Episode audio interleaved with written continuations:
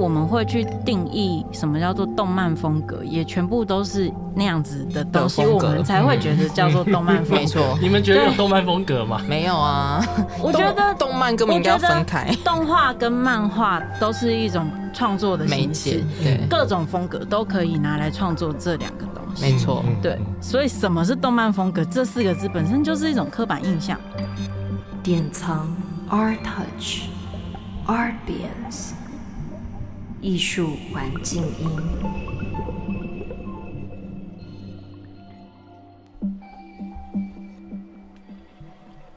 Hello，典藏 R Touch 的听众朋友，大家好，欢迎回到我们的迷迷音。那谜迷是一个探索艺术特定场域和另类文化交集的节目。我们将邀请艺术工作者与特定场域的从业者，谈谈不同场域之间的交集、出圈与它的创造性。那继上集我们邀请到罗智信与 DJ Andy Chu 聊到 Party 中的创造性之后，本集我们的耳朵将靠向一个曾经不被重视，如今变成呃政府文创政策大力推广，然后也在艺术学院与市场之间仍然有一些有趣的误解的一种创作媒介的漫画。那艺术界看待漫画的视角，很大程度来自图像艺术在九零年代之后的一些发展跟转变。那在已知的文献资料里面，其实台湾艺术界对于漫画并没有太多的关注，只有零星的艺术家将他们视为一种图像的风格或是创作的风格，然后拼组在一些不同的绘画当中，又或者是将它与版画结合等等。那在二零零四年由资深策展人陆荣之策划的《虚拟的爱》。当代新艺术是第一档以动漫美学之名，让看似受到动画与漫画影响的创作进入美术馆的一档策展。在展览中，他借用了村上隆回应日本画脉络的超扁平美学观，来表述漫画与动画作为一种动漫美学对于七八零年代出生的艺术家创作中的一些影响，这样。那这样的嫁接自不同地域绘画脉络的视角，让台湾的艺术界近二十年来持续的用这样的一种美学风格的形式来看待动画与漫画在艺术的框架里面，而这样的认识框架有时候被归类成另外一种类别，那那个类别可能叫潮流艺术，它似乎成为一种呃为了让图像艺术解套的一种标签，在媒介与技术面向上。却缺乏对于漫画与动画更进一步的脉络的认识。那如今有越来越多人从事漫画创作了，也许我们可以借着这一次的节目来谈谈，那漫画跟当代艺术之间的关系到底是怎么样？那或者是说，当代艺术到底是怎么消费漫画这件事情的？那在迷迷音的第二集，我们邀请到了超展开策划的创办人博阿菊，以及独立漫画空间 MangaSick 的主理人廷玉。来谈谈漫画是怎么被当代艺术消费，而漫画文化在台湾这几年来的转变又是什么？那首先，我们请两位先简单自我介绍一下。我们先从阿菊开始好了。好，大家好，我是阿菊。然后，其实我本名叫博雅婷啦，对，但是大家都叫阿菊。那我自己本身是我念过台艺大美术系，但我其实是在师大美术系毕业，然后也在师大念艺术理论研究所。毕业之后呢，我也回到台大的柳章艺术博物馆工作过两年半的时间，所以这之中呢，其实也跟另外一位策展人简丽婷，我们之前曾在台北市立美术馆做过一档 Open Code 的展件，叫做《跨域读写：艺术中图书生态学》。对，那其实从这个。背景大概知道说，我自己除了做策展之外，其实对于出版这件事情也一直都有长期的关注。嗯、对，在艺术出版这边，嗯、所以我现在超展开的公司呢，原则上是在做呃 Artist Books 的出版。哦，对，那跟漫画的关联是，其实是源自于两年前有一个机缘，在读书共和国，嗯，对他们想要开设一个跟漫画有关的品牌的出版社，然后我就去。担任主编的位置，这样应邀，但因为后来做原创漫画真的其实很烧钱，对，所以就是可能在市场的经营路线的理念上面不太一样了。后来我就决定没关系，那我就把黑白文化这个漫画的品牌接手过来，就是继续经营下去。嗯、所以我现在等于算同时有一个以漫画出版为品牌的出版社，然后还有一个是以艺术出版品为主题的出版社。哦，对，所以算是也是蛮斜杠这样子。其实，在做漫画出版的同时，编辑这个工作，我觉得跟策展还是蛮像的。所以，我觉得对我来说，它没有一个太大的区别，就是一样，就是怎么样统整一个庞大的知识体系，然后整理成可见的、可以被解读的一个属于我的观点的脉络，介绍给大家。所以我现在工作其实仍然是在做这个。然后，另外一位我们的廷玉。欸、大家好，各位明明的听众朋友们，大家好，我是 Masic 的创办人跟经营者廷玉，但是呢，大家都会叫我老 B 啦，所以看你们要怎么叫都可以。然后 Masic 是我在二零一三年的时候在台北公馆那边开的一间漫画书店，最早会开这间店是因为我对日本从二战之后开始发展的呃另类地下漫画的这个。支线嘛，非常的感兴趣，因为我也是九零年代长大的小孩，然后我意会到说，其实我觉得我在九零年代成长过程中，我当然看非常大量的漫画，可是其实这并没有办法反映出漫画。尤其是日本漫画的历史的全貌，然后我那时候理解到另类漫画存在之后，我就非常着迷于这些作品，因为里面有非常多，不管是在思想上或是表现上面，很有实验性、很有开放性的东西，都被放在漫画这个美材里面。那我就觉得非常喜欢，然后也很希望有一个空间可以来推广这些作品，所以那个时候就开那么。现在就是以这个概念为出发点，我们现在主要就是想要推广有趣的漫画，以及介绍比较另类的图像表现为主，经营的项目大概就分成几项。第一个当然就是书籍的贩售。那如果说到比较另类的艺术表现或者是独立漫画的话，当然有很多的自费出版品。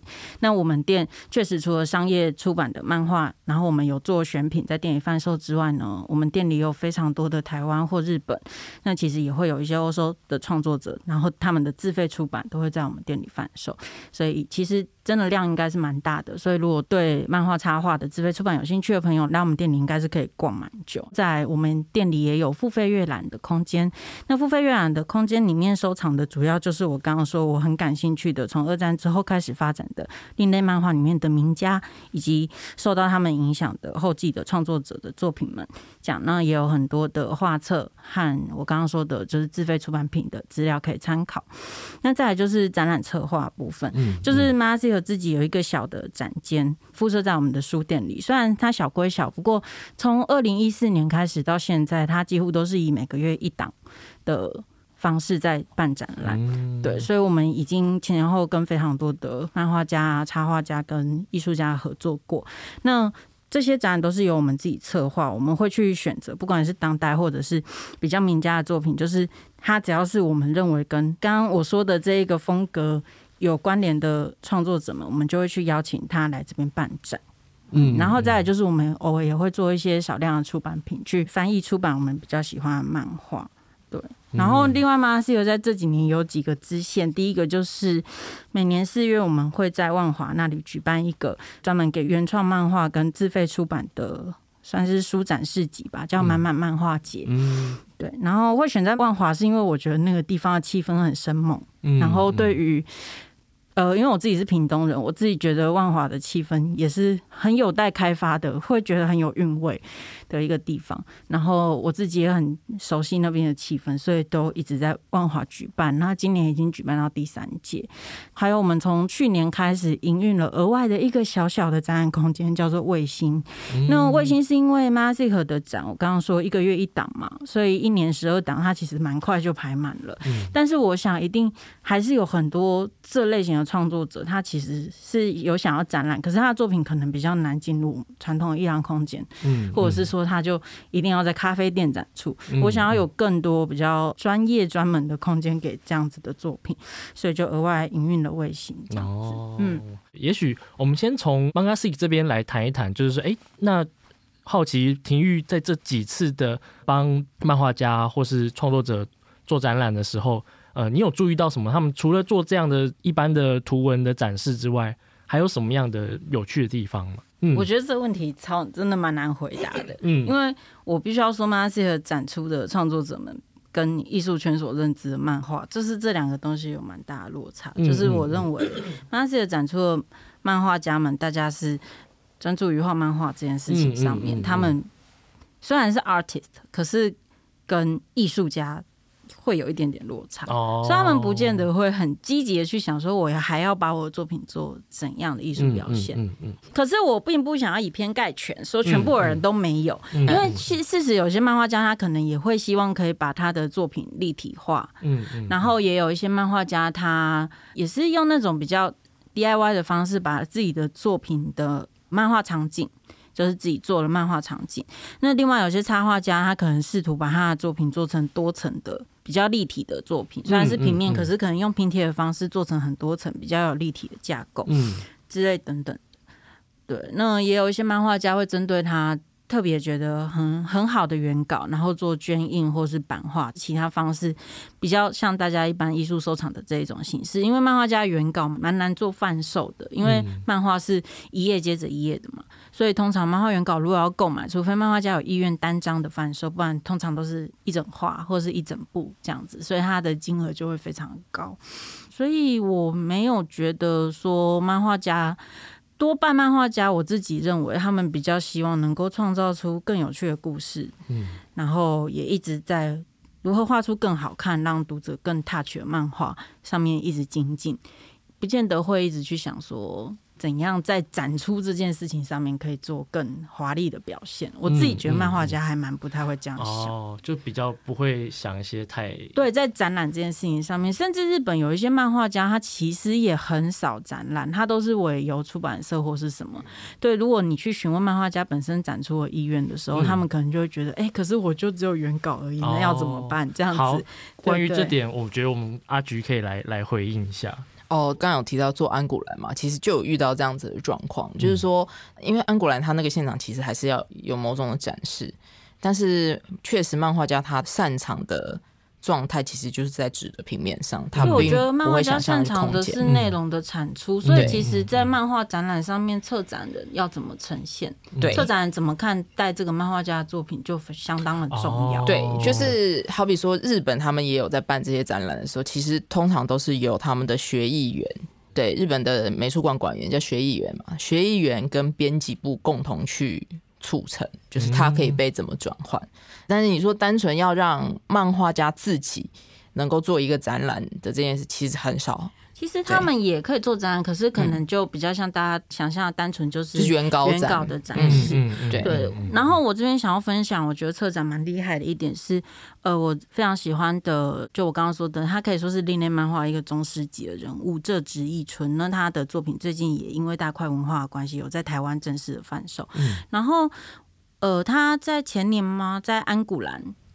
安古兰漫画节有他的回顾大展，嗯，那因为易春是一个隐世多年的仙人，然后这个消息一出来，这是震惊全世界的另类漫画圈，也可以说震惊全世界漫画圈。没有人想到一春暌违数十年的再次曝光，居然是在法国安古兰，而且是原稿的展出。所以我当下就觉得，好，不管怎样，我就是三尽家产也要飞到欧洲去，就是也是我第一次去，然后我就去看那个展览，然后我就确实觉得，哇，他策划的很好，因为。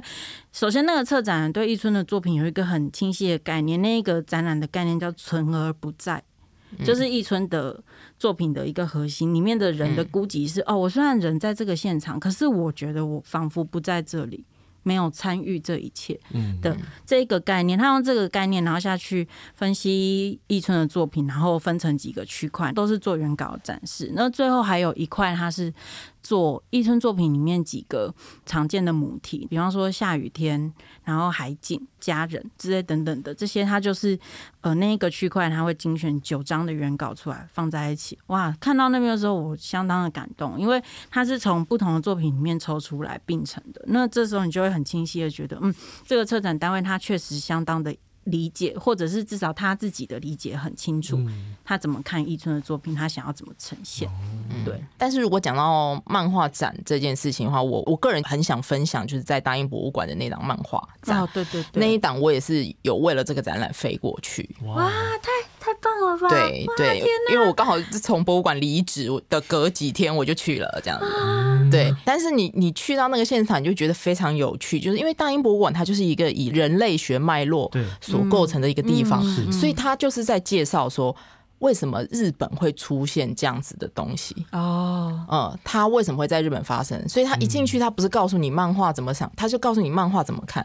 嗯，哦，漫画怎么看？因为其实，因为他们都看左左到右嘛，对啊，对啊，所以他的那个。展览图录很有趣，他就会帮你把漫画的顺序的一二三四五六七八格，他会做一个小小的标志在左上，因为跟跟欧美的阅读习惯是完全不一样。他会告诉你说，哦，为什么？好比说脚的后面画一些圆圆的东西，表示他跑很快，或是脸上有一个水滴，表示尴尬，就是这种东西是符号学的表现。嗯，呃，你必须要就是双方有一个基础，你才能读得下去。对，所以你进去的。第一个展间，他就是在教你漫画的逻辑是什么。就是大英博物馆的那个漫画展，我想要补充一下，那个漫画其实是 M A N G A，就是 manga。manga 的话，在全世界的语言当中，manga 是专属于日本的漫画。嗯，对，它并不是 comic，也不是 B D，它就是 manga，就是日本漫画。所以大英博物馆的展是完全是以日本漫画。B D 是什么？Bando Desu 就是日法文里面的漫画，我念不出来。有片我都是念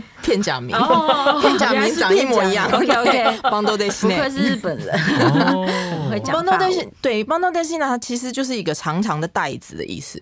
嗯，那那个是欧洲发展出来的，他们会称这个东西为第九艺术。确实，在对于欧洲来说，这是一种艺术表现的方式。嗯，所以它的形式跟 manga 嗯不一样。因为对于日本来说，其实有一部分，尤其在出版界里面，他们会认为漫画并不是艺术，漫画就是漫画。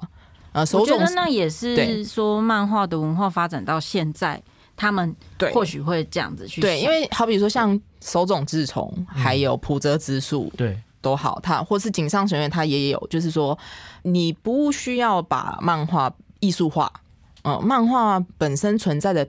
自身它就有它的艺术价值，我就是漫画家，我以身为漫画家为荣，呃，我不需要依附在艺术的框架底下，我才显得我好像讲话有声音。因为日本的漫画出版社的声量真的很大，嗯、而且日本漫画的发展，早期漫画的发展是早于日本当代艺术的，对。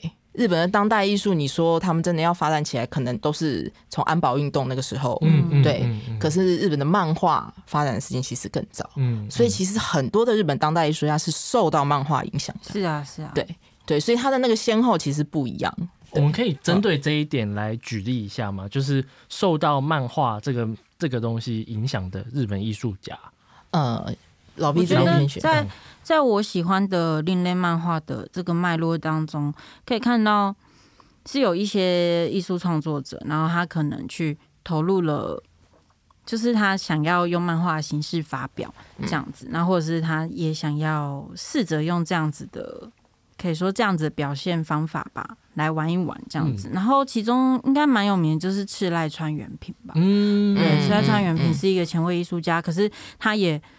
发表了蛮多的漫画作品，嗯，对，然后呃，这关于这点我还蛮推荐大家可以去看那个最近脸谱出版的呃一个日本的可以说是艺术家吧，南生方先生他所写的《我的插画史》这一本书，啊、嗯，是。我的插画史，他就是很明确的在讲他在这个，因为其实男生方的成长过程跟他自己本身也当过 Galo 编辑，就是这个过程当中他。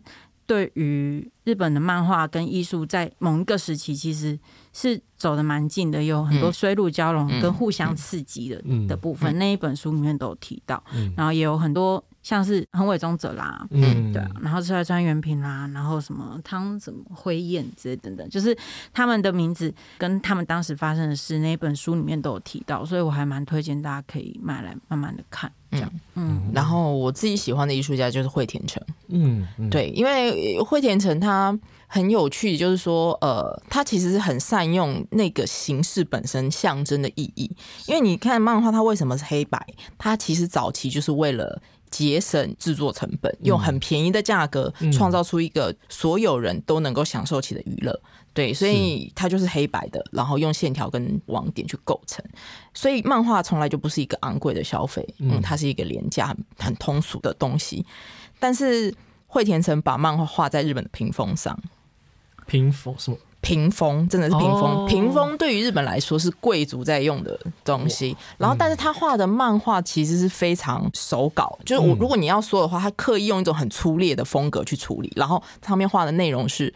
巨大美少女大战美国人哦，对，然后他处理方法真的是非常的，就是你要说日本，我觉得那已经超过 B 级片，还是就是他已经把这些东西极化，就好比说巨大美少女，然后怎么样去侵犯美国，他裸体，然后比地球还要大，在外太空大个便。然后那个粪便滴在夏威夷岛上之类的，对，就是会有这样子的做法。哇，对对。然后他在屏风上面的漫画，以及他有很多的作品，其实都有采用漫画的形式来处理这些东西。可是它的内容是非常粗俗的，可是他用又会用很多大量的金箔这类的东西，或是结合像那个啤酒篮，就是放啤酒也是非常便宜的东西，去拖在那个。屏风上面，就他就是故意要去玩弄这个东西，所以对我来说，其实你真的有把漫画这个东西本身的意象放进去，我觉得惠田城他在处理的时候是非常精准的。嗯，对。我想要补充，就是我刚刚说的，在日本的地下跟我我说的地下是 underground，嗯，对，地下漫画发展的这一个脉络当中，有一个杂志很重要，叫做 Garo，G A R O，Garo 它其实就是一个很开放的实验场。它最开始就是创办人长井生一想要告诉大家，漫画的面向并不见得就是像手冢治虫，完全是面向大众，也会有比较另类、特殊的风格，所以他就集结了一派这样子表现的漫画家在 Garo 上面连载。那 Garo 就是因为他这样子的开放性跟实验性，所以其实有很多艺术家也会在上面发表作品，甚至也会跨到像是摄影。或是比方说像荒木经惟，就在 Garo 上面之前也都是会有专栏，嗯、然后也有很多很丰富的评论呐，当然也有很多很前卫的一些实验的记录之类等等的，会刊载在 Garo 里面这样。七月的时候，我们典藏 ARTouch 有做一个 Z 世代的专题嘛？对对。然后插画的创作者就是于心，他也是在北艺美术研究所。对。那他后来也辗转知道大学部其实他们大四那一届有不少同学，他们自己会画漫画。对。然后他们甚至会自己自称说：“哦，我们是漫画组这样子。”然后甚至比那个学校里面正规的版画组人数还要多这样子。然后我觉得，哎，好像他是一个蛮。蛮有趣的状态，因为早期学院里面当然有艺术家会会画漫画，嗯嗯、但是他们都是以一种我不想让老师，或者他不会被放在平图的现场，嗯，他不会被、哦。你的意思是说，那些人的作品，他们平图的作品可能就是漫画这样？有一些人可能会用这个东西来交作业，或是怎样？哦、是是，后我就是这样交作业被退学，但老师也可以接受啊。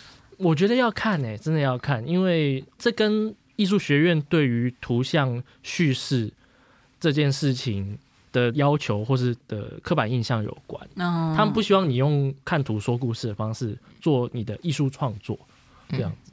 所以为什么我一开始在节目的时候会讲到说，诶，漫画跟动画好像是艺术圈的图像绘画创作或图像艺术为自己解套的一种框架、认识框架。的原因就是在这边，因为我觉得在艺术市场上，你说它是潮流艺术也好，或者说动漫美学的绘画也好，其实他们长得很像，他们就是有一个很明确的图像，自己造了一个角色，然后给他们的一个世界观或宇宙观。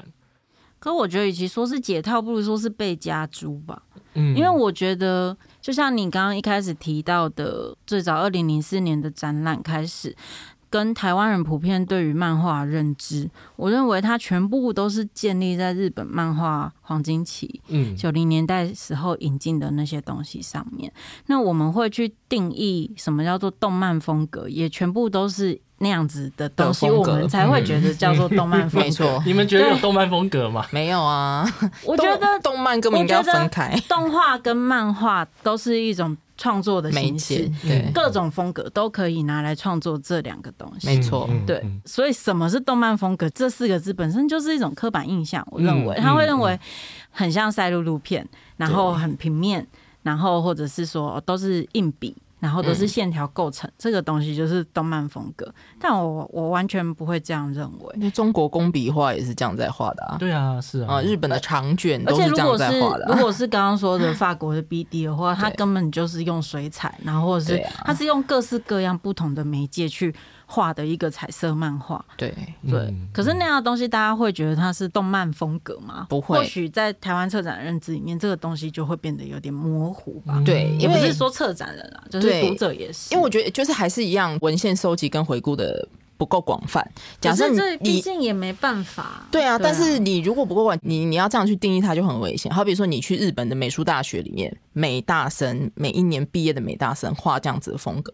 就百分之五六十都在做这样子的风格的时候，他没有办法构成一个风格。嗯嗯，对，因为人人都这样。那只是因为放在台湾这个情境里面，用这样子去表现的艺术家看起来比较少，他就变成一种风格。可是实际上，它，那你告诉我风格的定义是什么？那井上雄彦画的东西，它也跟你想象中那个东西不一样啊。我觉得。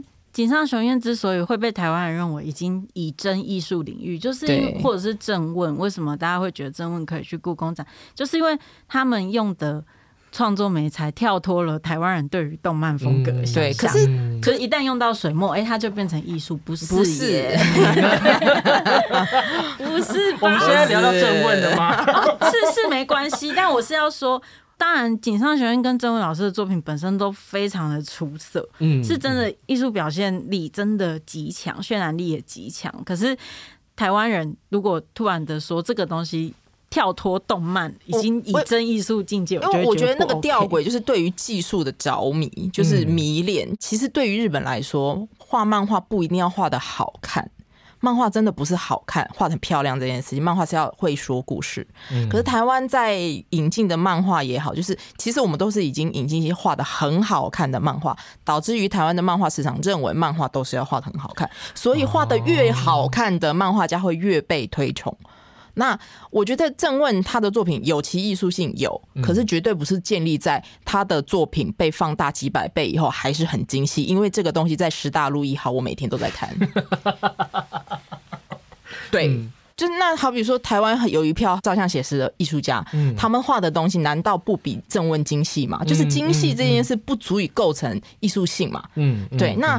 我会研究井上雄彦的原因是他其实没有自觉他自己是艺术家，他还是以漫画家的身份来做他的创作。嗯，只是说他的漫画不是依附在纸本作品上面的延伸，他是利用空间来做他的漫画创作，甚至有一种用漫画去营造一个剧场的感觉。那时候我还没有接受到剧场的文化，所以我没有办法用剧场的东西去讨论。哎，你可以大概简单帮我们的听众描述一下你说的井上雄彦的那一档展览吗？井上雄彦他其实这十年来开了三个展览，第一个展览在湘南那边的一个废弃高中，因为我们知道神奈川县就是灌篮高手的。舞台嘛，所以他就是《灌篮高手》的一个纪念的活动展，他就选在那地方。嗯，那照理说，如果它是一个非常商业的展览的话，它其实就大可在市中心开个原画展、办签名会、卖周边。呃、嗯，但他没有，他就选择到了一个废弃的高中。通常到了废弃的高中，表示其实这个地方人口流失，嗯，呃，是非常难以到达的地方。嗯嗯，所以他就借到了那个地方，然后在每一间教室的黑板上用粉笔。画出了《灌篮高手》漫画结束后的十天，那那个活动叫做《灌篮高手十日后》，然后你就会看到《灌篮高手》结束以后的那一个时间，那个十天他们发生了什么事。那因为他的作画媒材就只有粉笔跟黑板，所以他那个作品本身漫画的符号性非常的强，嗯，就所有的东西都必须要用符号来解决。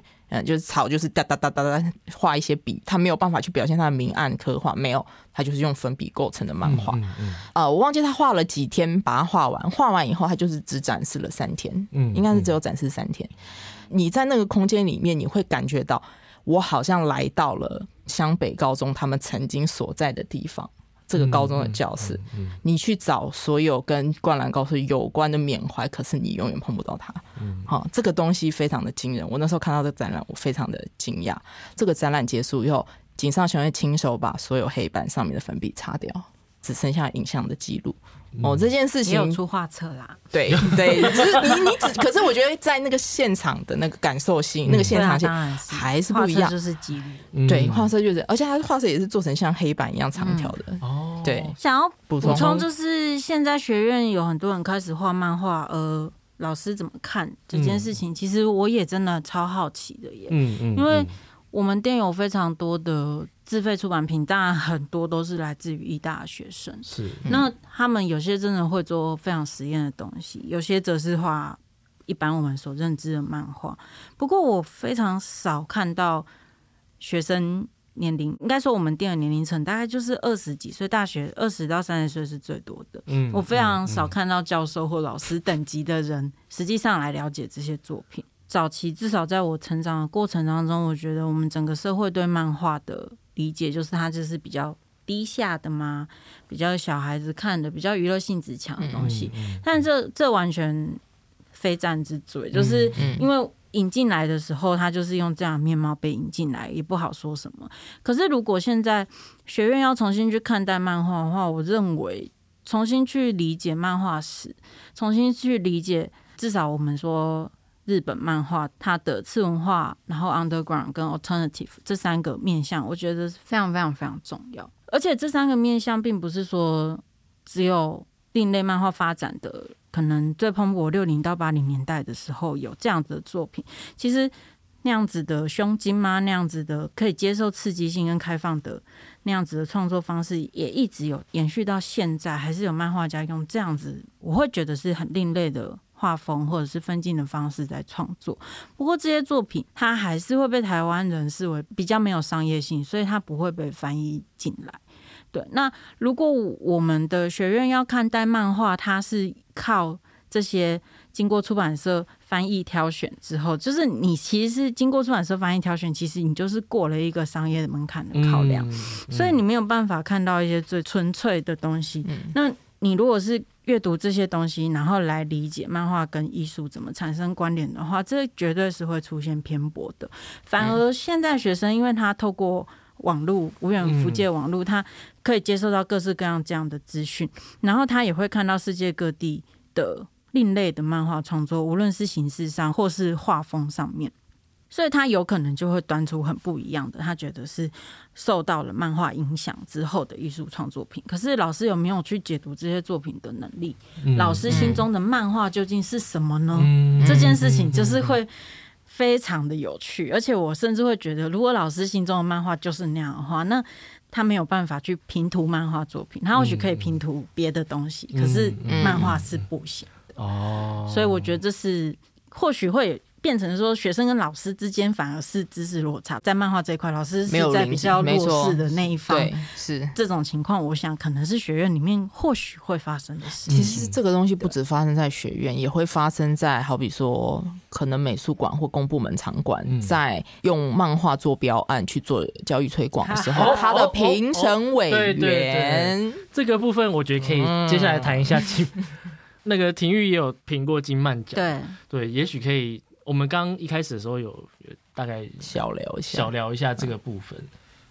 哎、欸，现在所以现在是我的锅吗？对金漫奖我没有评过金漫奖，因为我是出版社，哦、我有报名，所以我不能评金漫奖。哦、我觉得金漫奖它其实是一个有努力要变得更好的奖。嗯，我必须要说，虽然说每每届评出来都会有非常多大家。当当然，哎，可能听众会觉得你是评审，你当然这样讲，不是？就是如果要这样说的话，那什么都不用说。现在又不是在选举，我也不会拿到任何好处，好吗？就是金曼奖有想要变得更好，因为之前我们其实每届开完之后，几乎都会开研讨会，大家一起，然后跟文化部人文司的人一起来检讨一下我们这届的评审流程有哪一些地方不够好，然后奖项上面有什么需要改进的地方。但是我觉得金漫奖最大的问题，可能首先就还是说，其实台湾漫画这个文类，它的读者本身就不够多，对，所以它能够激起的反响也不大，没错。然后评审这边，我认为没有任何比赛评审说的话就是绝对值，嗯。但是读者如何对于评审的这个评选结果有一个嗯更有深度的回馈，嗯，然后比方说读者他也有自己的想法，然后他如何透过评论或什么的方式来回应这一个评审的结果，这件事也很重要。可是我觉得很缺乏这一个状况。比方说，哦，我我不太会说，但是我还是要讲电影，因为我个人是非常喜欢电影的。像金马奖每年的评选的状况出来。都会有超级多的影评写自己的想法吧，嗯嗯、那当中当然不乏有非常认真，然后他们也自己会去做考究。比方说，你今年如果选这一部的话，那另一部的哪一个面向？觉得他觉得更好，嗯、可是漫画上真的没有这样的讨论，顶多就是说啊，怎么会选这个出来？我们全部人都没看过哦。对，其实有一点像，有点像，有点像这样子的状态啊。当代艺术也是吗？我觉得有一点呢。啊，嗯、不是因为当代艺术，就像刚刚讲，就是反应，就是当代艺术跟妈妈在光谱两端却有同各自同样的感觉，就是圈子本来就没有那么大、啊。对对对对对对。因为我其实一直在觉得，我个人还蛮喜欢，就是台新奖。提名制度这件事情，嗯嗯、就是如果今天我们可能每一年找十个。写漫画评论的人，嗯，根本没有那么多呀。有漫画评论吗？没有没有。其实你要找的话，可能有。他们平常主力可能不是在写漫画评论，哦、但是他们有能力去读跟写。嗯，嗯对，我觉得这样子的东西其实是需要被累积。所以，因为你知道，日本他们之所以可以把漫画推到这么高的位置上，其实是来自于他们民间自主的力量。但是，从来不是从官方或是学院发生，是很多人喜欢漫画。我就是他们的阿宅跟直人。可是我真的觉得那是一种日本的民族性。即便是我在开 MANGASICK 上网搜寻另类漫画相关的资料的时候，我都有很多的资料或者是文献是来自于民间个人随意的分享。嗯，对对对。哦，我今天很喜欢那个，或我今天在古书店看到这个作者，他超寡作，然后他他的这个书大概有些什么样的内容？这是这种非常简单的发言，也会对后继的研究者。或者是对，对有有志想要了解更多的人有很大的帮助。可是我觉得，对总之，我觉得因为台湾对漫画的认知，整个就是呃，可能跟网络差不多同时起来。嗯，网络的存在或多或少都会消去人们对发表评论或是什么的那一种冲动吧。嗯，对对，或者是你的发表会变得很简单。嗯，以或者是像现在的 IG 或是脸书为主，就是以最快想要博眼球的方式。所以你可以去写一些很主流的作品，什么什么什么的，嗯，所以他都会去削弱大家自己去分享自己发现的的这个冲动，所以就会有点没有办法突破。我觉得现在民间自己累积对看漫画的感想确实是相当的少，但是我也觉得没有什么办法让大家更有热情在做这件事情。对，就算是看剧或者是看一些比较当代艺术的展览，我觉得都会看到很多。评论或想法吧，因为那个圈子里面的人，他们习惯用这种方式跟交流、对话跟交流。可是漫画圈比较不是这样。廷玉，你刚刚其实一直提到另类漫画这件事情，然后我我其实还蛮想听听两位来谈谈另类跟所谓主流嗯漫画圈好了，在台湾它有什么样的生态系或是交集吗？甚至不一定是只局限在漫画圈内。也可能是漫画跟剧场，漫画跟视觉艺术，漫画跟电影啊、文学啊，等等，或者说我说我可以说主流，对圈 圈子之间的交集，好，对。对，交集呀，嗯嗯嗯，或是没有交集，然后有冲突也没关系。我觉得他的冲突现在有变得比较少，至少在我刚开 MAGASICK 的时候，我觉得他的冲突性非常强，因为看主流漫画的人对于另类漫画或是艺术漫画，他们会有一种这。这是什么东西？就像刚刚博阿菊说，其实漫画不见得要画的很好才行。嗯、可是主流圈会觉得你画的不好就不行吧？对，对，所以他们会对于一些很实验，甚至他在图像表现上其实是跟街头艺术或是涂鸦，然后拼贴这种有关联的这样的漫画，其实他们读不进去，他们本身就。会把它排斥于漫画之外，可是我认为这件事情现在已经有稍微改善了。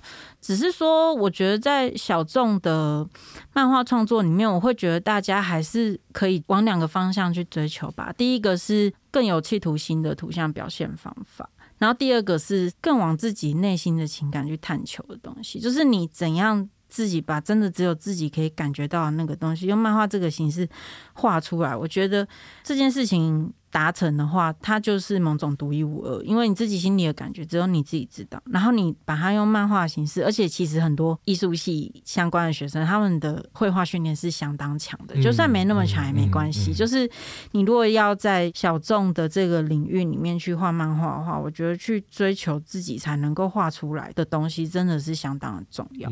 但是当然也会有点流于说，或许每个人都在讲类似的感觉啊、哦，每个人都在讲。孤独寂寞，或每个人都在讲约炮，就是怎样去做出落差，嗯，或是找到那个次点。我觉得那那不是漫画创作重要而已，是所有的艺术创作其实那一个点都是蛮重要，去开拓不一样的，对啊。那至于主流的漫画，我可能就觉得大家能够再尽量摆脱一点日本的影子，应该就更好了吧。我觉得所谓主流的这件事情，它其实是建立在一个健全的产业制度上面。但是，其实，在台湾漫画其实还不足以构成产业。所以，你现在不管在台湾说多主流的原创漫画，它其实都还是艺术创作。我只能这样说。或者是说，它对，嗯，它其实因为你看到日本，它可以作为所谓主流，它就是一个普世价值。那我可能会觉得主流这件事情还是以读者的接受度而论吧。嗯，就是因为，但是台漫本身就不主流，嗯。嗯，这个这因为台漫它已经有一个标签化了，嗯，大家对它有一个刻板印象，它可能都在讲某一些题材，它可能都会有某一种的样子，或是或是说教感，可能可能就像以前的国片这样子感觉，对，哦，也好像有一点，可是我的分类可能是更主流漫画对。我来说，就是你这一个漫画给一百个人看，他一百个人几乎都可以看得懂，也可以享受图面的时候，对我来说那就是超主流的东西。小众的话，就是这一百个人，可能只有十个人就觉得啊，好棒好棒，九十个人觉得这三小，哦、对 的话，我就会觉得是小众。但是其实台湾的原创漫画还没有办法足以构成所谓主流。这件事情，主流的声量吧，我觉得对主或是主流的市场也好，就是其实你说就是所谓的在出版社里面出的漫画家的的书，跟独立出版或是自费出版的书，谁赚的比较多？哦，其实一定都是自己自费出版赚的比较多。对，嗯，站在一个产业面的立场来说，日本的漫画它现在也不单纯只是靠漫画在做赚钱。嗯，你要能够赚钱的话，其实是各种不同的持续被改编。但是你要被改编的前提化，就所谓 IP 化嘛，你就是要让更多的人知道这个故事。所以我们其实一直在做，好比说漫画它会被做成广播剧，它的原作其实是从剧场的剧本来，就是让所谓的不同的同温层，嗯。好比说，都认知到故事。对，我做漫画，漫画可以卖给剧场的人，剧场的观众可以来看漫画，嗯，然后也让漫画的读者可以来剧场看戏，大概会有一个这样子的策略。嗯，对，我觉得这是在，因为台湾的人口基数就是不足，你没有办法像日本一刷就是两万本，因为他们有一亿人口。嗯嗯，对，就是出版这件事情真的是非常看市场基础结构的。嗯，好啊，好啊。那其实今天这样子谈完，相信大家可以慢慢把那个以前这种对于漫画或是动漫这个字词的窠臼，慢慢给它抛掉了。因为这二十年来，其实嗯，漫画在台湾的落地生根，跟当代艺术圈自己本身的变化都已经非常不一样了。所以，我们其实可以用一个更 specific 的方式去看待漫画、动画，然后甚至整个 ACG。如果他今天在台湾可以变成一个产业的话，那他应该要怎么样被看待？那当代艺术或者艺术学院里面，是不是可以用一个更向新世代学习的方式在看待漫画这个媒介，而不是把它当做一种图像风格而已？对，那今天的节目就到这边告一段落，谢谢大家的收听，谢谢，拜拜，拜拜。听完这集节目之后。不知道你对漫画这个创作美材是怎么想的呢？或者说你最近有看什么漫画吗？我们也想听听你的看法。欢迎在本集谜迷音的脸书、Instagram 或 Podcast 平台贴文中留言。我们将在下一集的节目开头里与大家一起分享这些想法与回馈。